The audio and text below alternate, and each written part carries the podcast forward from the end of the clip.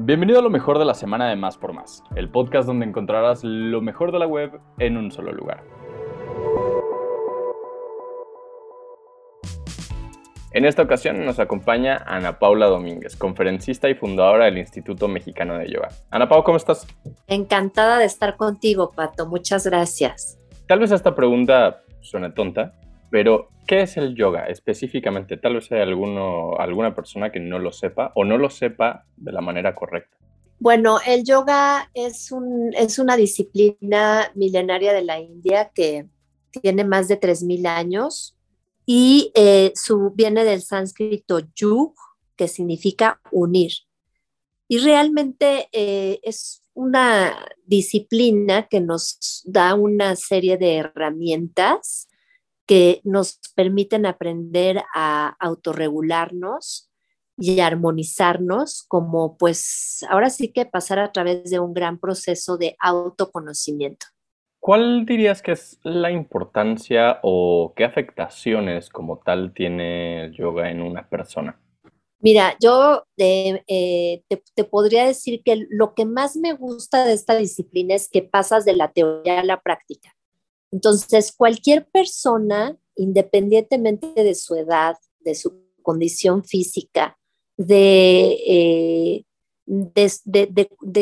no importa si tiene alguna discapacidad, mientras estemos respirando, todos podemos beneficiarnos de esta disciplina, porque justamente el ser conscientes de esta respiración nos va a permitir empezar a percibirnos. Lo que pasa es que muchas veces, si no tenemos esta práctica de conciencia, de autoconocimiento, el proceso mental eh, y las, eh, ¿cómo te diría? Las, todas las, las influencias que tenemos del exterior puede ser que nos determinen para que actuemos en automático o para que queramos ser de determinada manera o para que respondamos ante las situaciones de la vida en base a creencias limitantes, en base a lo que los demás esperan de nosotros. Y esto puede ser, eh, puede ser muy, muy, muy determinante para nuestro estado de ánimo, el estar dependiendo del exterior. Entonces, ¿Qué es lo que pasa con esta disciplina? Que cuando la practicas en conciencia, no como una práctica de fitness, sino realmente como una práctica de autoconciencia, de reflexión, de introspección, te va a permitir darte cuenta de este proceso mental, pero no identificarte con él, sino ir hacia adentro y reconocer quién es, quién eres tú verdaderamente y sobre todo te va a permitir por un lado, mantener un cuerpo sano, pero también una mente sana en este mundo en donde después de dos años de pandemia, los desórdenes mentales y la salud mental eh, se ha visto mermada, ha, visto muchísimos más casos de ansiedad y de depresión, etcétera. Entonces, esta disciplina te va a ayudar a justo eh, que puedas darte cuenta cuando estás cayendo en estos procesos y hacer alguna técnica de respiración o de meditación para recuperar tu balance, para recuperar tu armonía. Entonces te enseña a, recuperar tu balance en la vida y a recuperar tu armonía. Entonces eh, pienso que todas las personas de todas las edades deberíamos de practicarla. Debería ser una de las materias obligatorias de la escuela, Pato.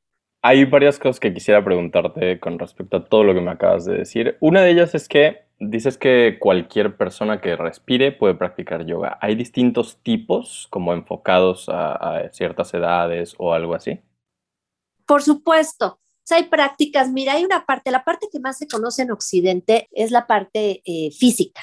Entonces, tú te imaginas que el yoga es contorsionarte y es acrobacia, y la verdad es que no es así. Si tú vieras las posturas de yoga clásicas, son nueve posturas, eh, que básicamente todas las personas podrían realizar. Sin embargo, acá que nos gusta mucho, como ya sabes, el circo, entonces hemos pensado que el yoga es muy complejo y no es cierto. O sea, hay distintos tipos de yoga. Claro que hay una parte física que es maravillosa porque mantiene la salud de las articulaciones eh, mantiene la salud del sistema cardiovascular, mejora el funcionamiento del sistema inmune, obtienes una mejor respiración, una mejor postura, mayor flexibilidad, fuerza, estamina, todo eso.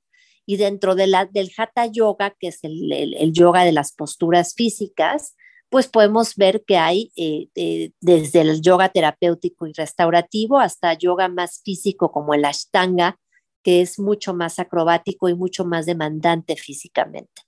Indistinto de cuál practicaras, si no mantienes tu foco eh, en tus sensaciones y en tu presencia, pues podrías pensar que estás haciendo cualquier otra actividad física más. Entonces, creo que lo que hace la diferencia de que estés haciendo este cycling a que estés haciendo yoga es tu conciencia.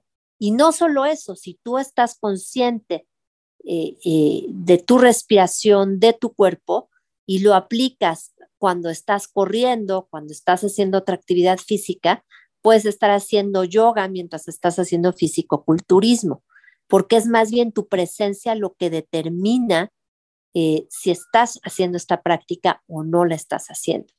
Por lo mismo, si alguien solamente puede respirar porque ha perdido su movilidad, ha visto que la puede empezar a recuperar solamente con empezar a respirar profundamente utilizando toda la capacidad de su diafragma con ritmo este, eh, eh, y con profundidad. Entonces, esto va a hacer que el estado de ánimo de esa persona sea totalmente distinto y que pueda también autorregularse, aunque solamente sea con su atención y su respiración. Para practicar yoga es necesario eh, acudir a una clase, estar en un grupo y en caso de que la respuesta sea sí, eh, ahora es, es lo mismo hacerlo de manera presencial a hacerlo en línea. Mira, en realidad si tú ya sabes cuáles son eh, las posturas de yoga, o sea, en un primer momento te diría que sería mejor tener esta, eh, tener esta guía de algún maestro calificado. Y si no, yo lo que te diría es, si puedes ver para cuando se trata de aprender a respirar algún video de YouTube eh, y, y aprender a hacer esas posturas, las puedes hacer tú solo. Al final es mejor que hagas la que el día de mañana, o sea, una vez que aprendiste las posturas básicas, tú desarrolles tu propia práctica personal en tu casa.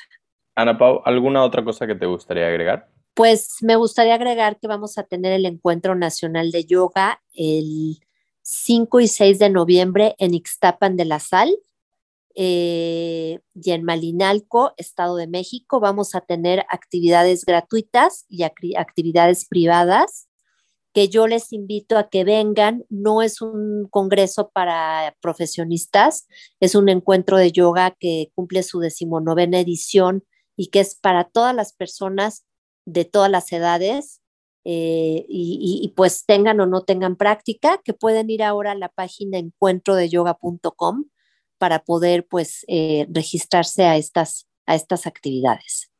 Perfecto. ¿Y para contactarse contigo o con el Instituto Mexicano de Yoga? Bueno, pues a mí me pueden encontrar en Twitter e Instagram y Facebook como Anapau Yoga y eh, la página es yoga.mx. Perfecto. Ana Pau, muchísimas gracias por este tiempo, por este espacio y vaya, eh, efectivamente es, necesario para, bueno, yo creo que para cualquiera, ¿no? Vendría súper bien la nos, nos viene bien a todos, mi querido Pato. Muchísimas gracias.